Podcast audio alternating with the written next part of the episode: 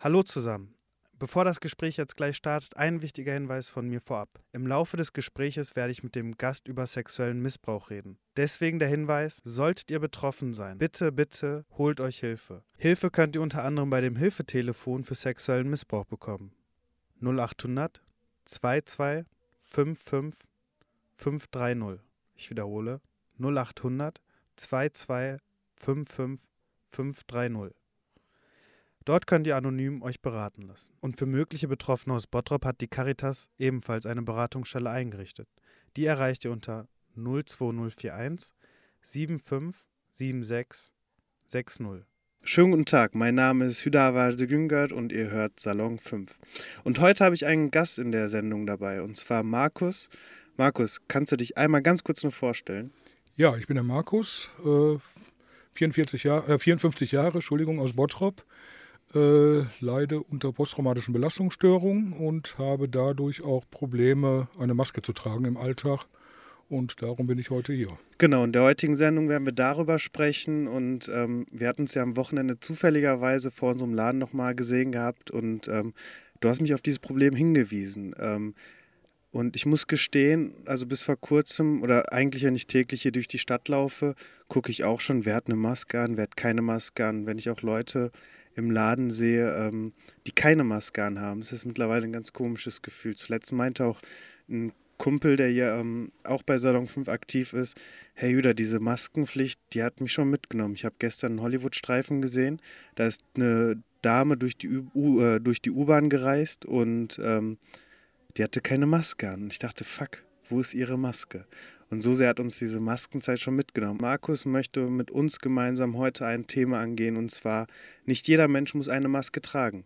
Markus, du bist ja wohl befreit von, von der Maskenpflicht. Du hast eine ärztliche Bescheinigung. Kannst du mir mehr darüber erzählen? Ich weiß nicht oder ich wusste bis vor kurzem auch nicht, dass es Menschen gibt, die keine Maske tragen können. Ja, das fing an, äh, als ich bei meiner Verlobten in Wilhelmshaven war, äh, bevor eigentlich die Maskenpflicht überhaupt kam habe ich wirklich schon angefangen zu üben oder zu versuchen, eine Maske zu tragen. Das haben wir so anfangs so im Auto gemacht, wenn wir irgendwo hingefahren sind. Und ich habe mir wirklich Mühe gegeben, das zu versuchen. Ich habe alle Masken ausprobiert, ob es jetzt diese normalen OP-Masken sind, ob es ein Tuch ist, hier so ein, so ein Halsschal, so ein, so, ein, so ein Halsschlauch, den man sich übers Gesicht zieht. Ich habe eine FFP2-Maske, ich habe eine FFP3-Maske, ich habe normale selbstgenähte Masken. Ich habe wirklich alles ausprobiert und ich bin nicht in der Lage, so eine Maske zu tragen, weil ich aufgrund meiner Erkrankung, ich habe auch COPD, äh, Stufe oder Grad 2. Was ist COPD? Kannst du uns das einmal erklären? Eine Lungenkrankheit. Die wurde jetzt im Februar im Krankenhaus bei mir festgestellt. Und dadurch äh, bekomme ich auch so schon schlecht Luft. Das heißt, wenn ich jetzt mit dem Fahrrad einen Berg hochfahre, wenn ich äh, bei mir die Treppen hochlaufe, wenn ich äh, Einkäufe bei habe, dann muss ich sogar zwei oder dreimal laufen, weil ich sonst gar nicht die Treppe wirklich hochkomme. Wenn ich oben ankomme, dann habe ich so starke Luftnot, dass ich Flimmern vor den Augen habe. Also ich, ich habe wirklich das Gefühl, dass ich umfall. Und jetzt äh, in Verbindung mit der Maske ist das noch schlimmer.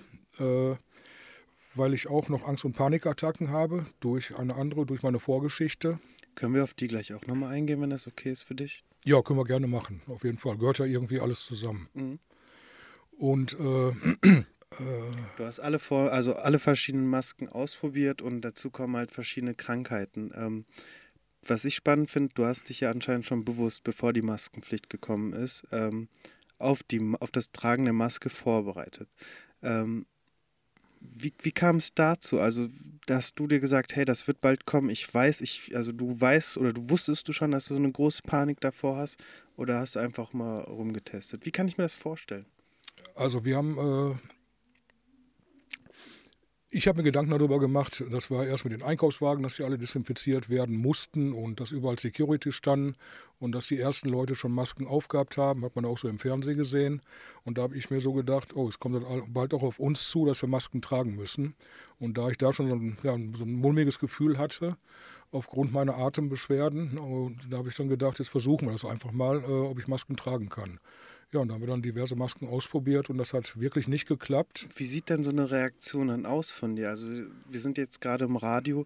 Äh, kannst du mir mal genau erzählen, wie so ein Anfall ähm, aussieht? Was passiert mit dir, wenn du so eine Maske zu lange trägst?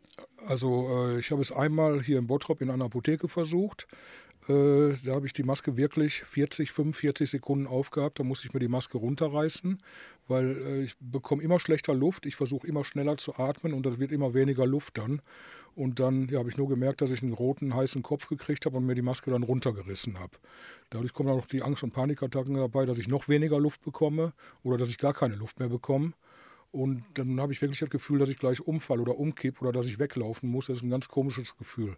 Ist das so, als ob du quasi ähm, unter Wasser bist und erstickst? Also nicht mehr atmen kannst? Ist das so ein Druck auf dir, der da lastet? Oder wie, wie sieht es aus? Ja, also unter Wasser habe ich diese Erfahrung auch schon mal gehabt. Wenn ich früher, wenn ich so im Schwimmbecken, wenn ich so tauchen war und wenn dann die Luft knapp wurde und wenn man dann irgendwie schnell nach oben will oder so. So, so, so ungefähr kann man das vergleichen, ja.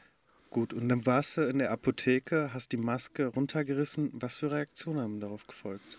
Äh, erstmal die Mitarbeiterin in der Apotheke. Sie hat mich erstmal mit ganz großen Augen angeguckt. Also sie war gerade nach hinten, um ein Medikament zu holen, kam dann wieder, hat mich dann ohne Maske gesehen. Ich habe auch wirklich da noch richtig versucht, normal Luft zu holen und musste erstmal wieder Luft holen. Eigentlich hätte ich wahrscheinlich nach draußen gemusst, an die frische Luft, aber ich habe es jetzt halt da versucht.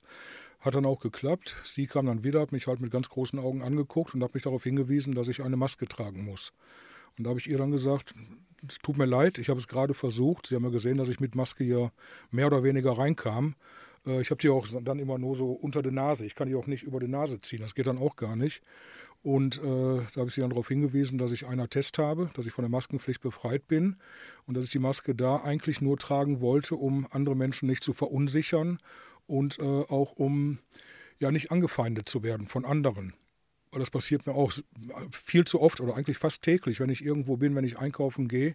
Ich mag auch schon gar nicht mehr einkaufen gehen, weil ich schon Angst habe, wieder irgendwo angefeindet zu werden dass ich, weil ich keine Maske auf habe, weil ich nicht in der Lage bin, die zu tragen.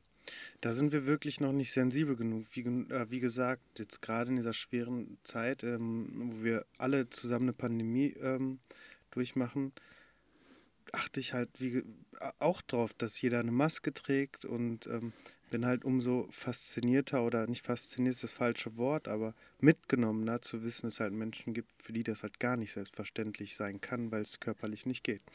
Äh, kannst du mir von ein paar Vorfällen mehr erzählen? Ja, ich möchte auf jeden Fall auch erst noch einmal ganz deutlich sagen, ich bin also nicht gegen die Masken. Ne, also wirklich. Du gehörst ja auch wahrscheinlich auch schon jetzt zur Risikogruppe, oder? Ich gehöre zur Risikogruppe und daraufhin, also deswegen nehme ich auch schon Abstand zu anderen Menschen. Ich habe also wirklich gemerkt, dass äh, ich nenne es einfach mal die anderen, die mit Maske rumlaufen, die äh, halten sich nicht mehr an die Abstandsregeln. Ich habe wirklich das Gefühl, nee, das, ich habe nicht das Gefühl, das ist so, dass sie mich wirklich schon wieder im Geschäft anrempeln, dass sie mir zu nahe kommen und dass ich wirklich auf den Abstand achten muss, den kein anderer mehr einhält. Ne, da sollte viel mehr darauf geachtet und auch darauf hingewiesen werden, dass man sich immer noch an die Abstandsregeln hält. Denn nur die Maske, das ist nicht der, der hundertprozentige Schutz. Ne, ich muss doppelt aufpassen, weil ich keine Maske trage. Ich muss noch für die anderen mit aufpassen, dass die mir nicht zu nahe kommen, weil ich ja nicht weiß, ja, wer, das, ja, wer das mit sich rumschleppt und wer mich wieder anstecken könnte oder damit das auf mich übertragen könnte. Also auch nochmal kurz formuliert, ähm, du gehst auf die Straße und musst gucken, dass du morgen noch weiterlebst, gerade wenn du der Risikogruppe angehörst. So gesehen ja. Das ist hart. ähm, wie kann ich mir das weiter vorstellen? Also du gehst dann erstmal ohne Maske auf den Markt, gehst äh, in, in, ähm, in, den Supermarkt. Ähm, was passiert dann? Also es gab jetzt schon verschiedene Situationen. Äh, es war jetzt ein großer Elektromarkt in Essen. Äh, da wollte ich rein, weil ich äh, ja, dringend was brauchte, sprich ein neues äh, Smartphone. In Bottrop sind wir ja da nicht so gut bestückt. Leider. und da musste ich halt nach Essen ausweichen und da wollten wir halt in diesen großen Markt und äh, da wurde ich von einem Security, der dort, äh, die anfangs ja überall standen, die mittlerweile auch nicht mehr überall stehen, äh, wurde ich darauf hingewiesen, dass ich, ne, ich habe sogar vorsichtig gefragt, ob ich das Geschäft ohne Maske betreten darf, äh, weil ich einen Attest habe. Das wurde mir dann verneint, das wurde mir verboten. Und da habe ich dann nach dem äh, Marktleiter verlangt. Der ist dann auch gekommen nach circa 15 Minuten. Äh, ihm wurde wohl die Situation schon geschildert und er hat dann schon sondern äh, da kam er wirklich freudestrahlend auf mich zu, statt sich erstmal meiner Sache wirklich anzunehmen, hatte er wirklich äh, für mich in meinen Augen eine zu gute Laune gehabt und wollte mir so ein Gesichtsschild in der Hand drücken, äh, damit ich dann den Laden betreten kann oder betreten darf. Ich sollte mich aber darauf einrichten, dass ich dann von verschiedenen Kunden angesprochen werde, weil die wahrscheinlich denken, dass ich Mitarbeiter wäre, weil dort oben auf diesem Schutzschild dieser Name von dem Elektromarkt drauf stand. Und das war für mich eine, unmö eine unmögliche Situation irgendwie, mich da noch wirklich äußern zu müssen und dann ihm noch sagen zu müssen, dass ich auch nicht in der Lage bin, so ein Ding zu tragen. Äh, das finde ich ein unmögliches Verhalten. Die sind nicht wirklich auf das Problem eingegangen. Und das, so ein Ding kannst du ja auch nicht tragen. Nein, habe ich Was auch ist dann passiert? Äh, das Ding, ich brauchte mir das noch nicht mal umzuschnüren, weil erstmal dieses Band oben an der Stirn, was sich halt um den ganzen Kopf wickelt, hat irgendwie das Gefühl an der Stirn, an den Schläfen. Das kann ich nicht haben. Und dann äh, das Gefühl, ich habe mir das Ding vors Gesicht gehalten und habe äh, in dem Schild ist also ein dünnes Plexiglas und eine Folie. Ich habe da drin von hinten Schatten gesehen, also die sich, was sich hinter mir abgespielt hat. Und da habe ich dann auch schon wieder so eine Angst gekriegt, weil ich das nicht haben kann, wenn sich Menschen hinter mir bewegen, wenn jemand hinter mir steht oder sitzt. Äh, das ist auch im Bus oder Bahn so. Da habe ich auch diese Angst- und Panikattacken. Ich kann nicht im Bus und Bahn fahren, wenn ich nicht wirklich äh, da muss jemand bei sein, dem ich vertraue und äh, ich muss wirklich einen Platz haben, wo sich niemand hinter mich stellen oder setzen kann. Es muss in Türnähe sein. Wenn zu viele Leute reinkommen, geht das auch nicht. Ne? Das hängt dann auch, das war dann halt so in diesem Schild auch, wo ich dann halt hinter mir was gesehen habe, was vielleicht auch gar nicht da war. Das waren ja nur Schatten. Ja, und dadurch habe ich dann auch so eine Panik gekriegt. jetzt auch nur noch mal für die Zuhörer. Also als wir jetzt gerade das Studio hier betreten haben, ähm, war Markus halt auch wichtig, dass er, also wir haben ja noch so ein Glas, ähm, ähm, um durch die Regie zu gucken. Da war Markus wichtig, dass er ähm, in der Ecke sitzt, wo er halt den ganzen Raum äh, überblicken kann. Ich glaube halt für die Menschen, die jetzt gerade nicht hier bei uns sind, ist es auch nochmal wichtig, ähm, so ein Gefühl dafür zu schaffen. Das ist ähm, äh, aber dazu kommen wir, glaube ich, auch weiter zum zweit, im zweiten Teil des Gespräches, wenn wir jetzt gleich auch ein bisschen mehr auf deine Geschichte eingehen, weil die Geschichte von dir haben wir auch schon hier im Radio behandelt. Also durch meine Selbsthilfegruppe sind wir ja eigentlich ganz viele geworden, ganz viele Betroffene sexuellen Missbrauchs in der Kindheit.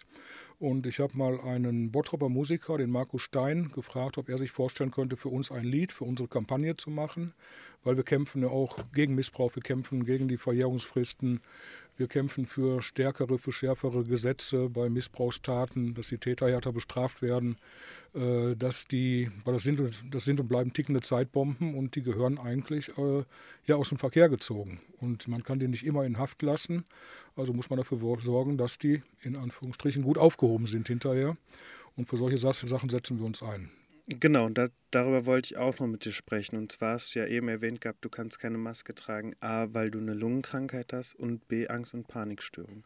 Ähm, liegt die Ursache deiner Angst- und Panikstörung in dem, was du in deiner Kindheit erlebt hast? Ja, definitiv, ja, auf jeden Fall. Da würde ich halt lieber noch, also gern nochmal den Fall ein bisschen aufrollen. Du ähm, wurdest ja als äh, Kind in der Kirche ähm, sexuell missbraucht. Solltet ihr betroffen ja. sein, bitte, bitte holt euch Hilfe. Hilfe könnt ihr unter anderem bei dem Hilfetelefon für sexuellen Missbrauch bekommen. 0800 22 55 530. Ich wiederhole 0800 22 55 530. Dort könnt ihr anonym euch beraten lassen. Und für mögliche Betroffene aus Bottrop hat die Caritas ebenfalls eine Beratungsstelle eingerichtet. Die erreicht ihr unter 02041 757660. Ja, ich war in meiner Kindheit wie viele andere Kinder oder Kinder im Aufwachsalter halt. Äh, ich bin auch Messdiener geworden, habe halt durch meine Mutter, die auch streng katholisch war. Was ist ein Messdiener genau? Äh, Messdiener ist sowas, ja, wie kann man die nennen? Kirchendiener oder äh, ja halt die Jungen und Heranwachsenden, die dann halt den Priester während seiner ja, Zeremonie in der Messe in der Kirche begleiten und dann halt, äh, ja, wie, wie kann man das beschreiben? Äh, ja, früher war der Jesus und seine Jünger und so stellen die das, glaube ich, dann auch da in der Kirche mit den ganzen Messdienern, die dann daneben herlaufen und halt den Priester begleiten bei seiner Predigt, ja. Und wie ging es dann weiter? Ja, also ich war erst in einer anderen Gemeinde Messdiener. Da, durch eine Familientragödie sind wir dann hier in die Innenstadt in Bottrop gezogen. Äh, erst war ich noch in einem Kinderheim, danach sind wir dann hier in die Innenstadt gezogen. Da wurde ich dann auch hier Messdiener, weil dieser Kaplan zu der Zeit, der ist auf uns aufmerksam geworden, hat sich auch an meine Mutter gewandt, hat sich angeboten, uns zu helfen äh, nach dieser schwierigen Zeit, die wir da gerade hinter uns hatten. Und äh, ja, er hat sich dann halt so ein bisschen an uns rangeklammert und dadurch bin ich dann auch in dieser Gemeinde hier in Bottrop Messdiener geworden. Und das hat dann nicht lange gedauert. Da äh, wurde ich dann auch ja, heute kann man sagen, zu ihm bestellt. Äh, ne, früher war es mehr so eine Einladung. Man durfte ja zu dem Priester kommen, man durfte auch da übernachten. Hat sich früher noch keiner Gedanken darüber gemacht. Heute kann ich sagen, ich wurde dahin bestellt, damit er mich dort sexuell missbrauchen kann. Wie lange ging das? Ähm, das war circa, das muss ich circa über sechs Monate circa gezogen haben. Und ich war insgesamt circa 15 bis 20 Mal also eher 20 Mal bin ich da gewesen an den Wochenenden. Und dann hast du Jahre später erst darüber das erste Mal reden können. Was ist passiert, dass du auf einmal es geschafft hast, über diese schreckliche Tat zu reden? Ja, das hat Jahrzehnte gedauert. Also nicht nur Jahre, wirklich Jahrzehnte. Das hat wirklich in mir geschlummert wie so ein ja, ich möchte jetzt kein falsches Wort sagen. Äh, dadurch können sich wieder andere Betroffene angegriffen fühlen. Das hat sich also wirklich wie eine, ich sag mal, wie so eine Nuss in meinem Kopf irgendwie festgesetzt. Das Trauma, äh, so ein Trauma in der Kindheit wird ja verdrängt. Das wird durch schöne Erlebnisse, wird das immer weiter nach hinten geschoben oder verdrängt. Man lernt auch zu verdrängen, man lernt irgendwo damit umzugehen und man lernt auch äh, darauf zu achten, dass dir sowas niemand anmerkt und so. Das ist also wirklich, das ist ein Teufelskreis irgendwo auch.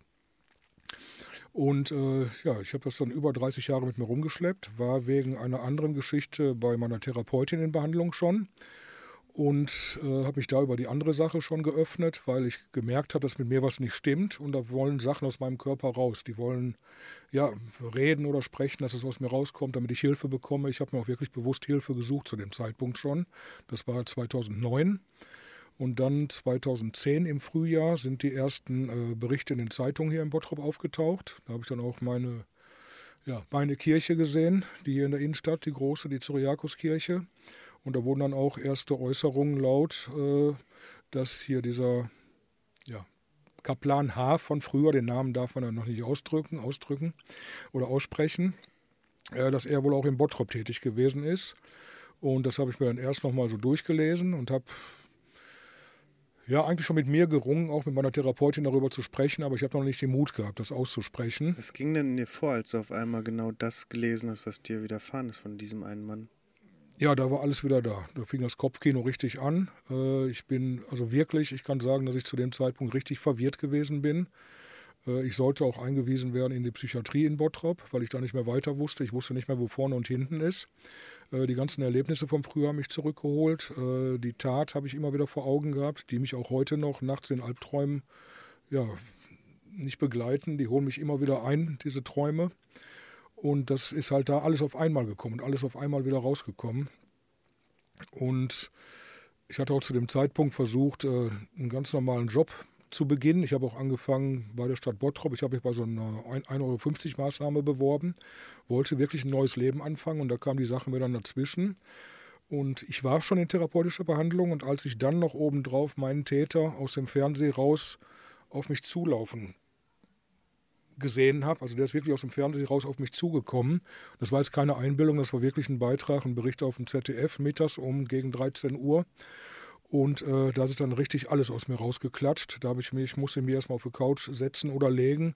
Das musste ich erstmal innerlich verarbeiten, dass er da immer noch in, zu dem Zeitpunkt in Bad Tölz frei rumläuft und womöglich immer noch mit Kindern zu tun hat. Das, äh, das war für mich wirklich wie, als wenn ein Bus über mich drüber fährt oder als wenn mir einer mit einem mit Hammer den Kopf schlägt oder so. Das war wie, kann man gar nicht beschreiben, das Gefühl. Wie hast du das denn über 30 Jahre hinweg ähm, kaschiert? Äh, die meisten Betroffenen sind, ich möchte jetzt nicht sagen Schauspieler, aber wir sind Meister des Verdrängens. Wir können sehr gut verdrängen. Äh, wir können uns auch verschiedenen Situationen gut anpassen, auch mit Depressionen und sowas. Äh, man kann sich wirklich so gut auch, soweit es geht, solange es geht, kann man die wirklich so gut verstecken oder sich eigentlich hinter irgendwelchen Sachen tarnen auch irgendwo. Also wir sind wirklich Meister des äh, ja, verdrängen es eigentlich. Dass man, also wir sind anpassungsfähig und solange das geht, ja. Mittlerweile bist du aber auch einen Schritt weiter. Du hast eine Selbsthilfegruppe ins Leben gerufen. Kannst du mir was dazu erzählen? Ja, diese Selbsthilfegruppe habe ich äh, dann 2012 war das, glaube ich, oder 13 habe ich die ins Leben gerufen. Auf Anraten meines Sachbearbeiters vom Jobcenter, weil ich wusste auch nicht mehr weiter. Ich wusste nicht, was ich machen sollte. Für erwachsene Männer gab es zu dem Zeitpunkt noch gar keine Hilfe. Man konnte sich wirklich umgucken, wo man wollte. Hier bei uns im in NRW gab es gar nichts, keine Anlaufstellen, nichts. Und die einzige Gruppe gab es in Berlin, das ist die Tauwettergruppe. An die habe ich mich auch gewandt telefonisch. Das ist auch eine Selbsthilfegruppe in Berlin, die gab es auch schon länger oder gibt es schon länger. Äh, ich habe aber nicht die Möglichkeit gehabt, alle vier Wochen nach Berlin zu fahren, um mich Hätte dort. das jemand gezahlt, mal blöd gefragt? Äh, wusste ich da noch gar nicht, habe ich mir noch, da noch gar keine Gedanken drüber gemacht. Ich hätte auch nicht. Glaube ich auch nicht, aber ich hätte womöglich die Krankenkasse fragen können, vielleicht hätten die das gemacht, ich weiß es nicht, aber so weit war ich ja da noch gar nicht. Ich war nur froh, dass ich jemanden hatte, der jetzt hier knapp 550 oder 600 Kilometer entfernt war, der mir am Telefon zugehört hat, der weiß, wovon ich spreche und der weiß, was ich meine und der auch weiß, wie ich mich fühle. Das tat mir schon mal gut. Mhm.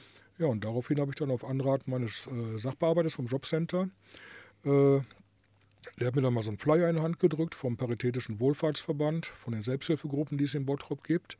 Da habe ich dann angerufen, habe dort versucht, auch Hilfe zu bekommen, ob es schon eine Gruppe zu dem Thema gibt.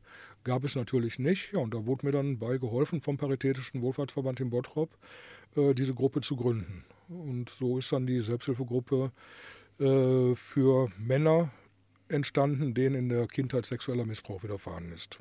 Und das Ausmaß seiner Taten ist halt auch viel größer, als man zu denken mag, oder? Auf jeden Fall, ja. Und ähm, das alles ist ja quasi der Auslöser dafür, dass du heute keine Maske tragen kannst. Genau, das hängt alles damit zusammen. Ähm, was geht halt in dir vor, wenn halt Menschen dich genau dann noch de, an der Kasse anschreien, äh, warum du keine Maske tragen würdest? Was denkst du über diese Gesellschaft dann? Ähm, ja, über die Gesellschaft. Was man darüber denkt, ist jetzt schwierig. Äh, ich möchte jetzt auch nicht irgendwie böse über die Menschen sprechen. Das ist einfach Unwissenheit, weil die noch gar nicht wissen, dass es nicht nur Maskenverweigerer gibt. Es gibt auch Menschen, die wirklich keine Maske tragen können, die nicht dazu in der Lage sind. Ich verurteile auch das, was in Berlin passiert ist mit diesen Maskenverweigerern und sowas. Ich verurteile das, weil die sind eine Gefahr für uns alle, für erstmal für äh, Menschen, die sowieso für Risikopatienten sind, die eine Gefahr, die sind für andere Menschen eine Gefahr, die sind für ältere Menschen eine Gefahr, die riskieren nicht nur ihr Leben, die riskieren auch andere Leben. Und das finde ich absolut unverantwortlich. Und wenn ich dann in der Stadt angesprochen werde, dass ich keine Maske trage, oder nicht nur angesprochen werde, ich werde auch angefeindet, mehr oder weniger, weil ich keine Maske trage. Und ich muss mich auch nicht jedem äh, öffnen und ich muss nicht jedem erzählen, warum ich keine Maske trage. Ich habe auch schon gelernt, pumpige Widerworte zu geben, weil mir das schon so gegen den Strich geht. Ne, es gibt auch andere Situationen, da könnte ich so anfangen zu weinen, weil ich das nicht verstehe, dass es so Menschen gibt, die wirklich so ja, gemein auf Menschen rumhacken können. Das ist mir einfach, das ist unverständlich, ist mir das. Äh, das, unser Gespräch neigt sich so langsam äh, dem Ende, Markus. Ich möchte aber noch kurz was Persönliches bei dir ansprechen im Vorgespräch, ähm, um auch mal ein bisschen positiv rauszugehen. Bei dir steht jetzt bald der Urlaub mit deiner Verlobten an. Und wenn deine Verlobte das hier hören sollte, was möchtest du ihr über Umwege sagen? Äh, so große Umwege sind es ja gar nicht.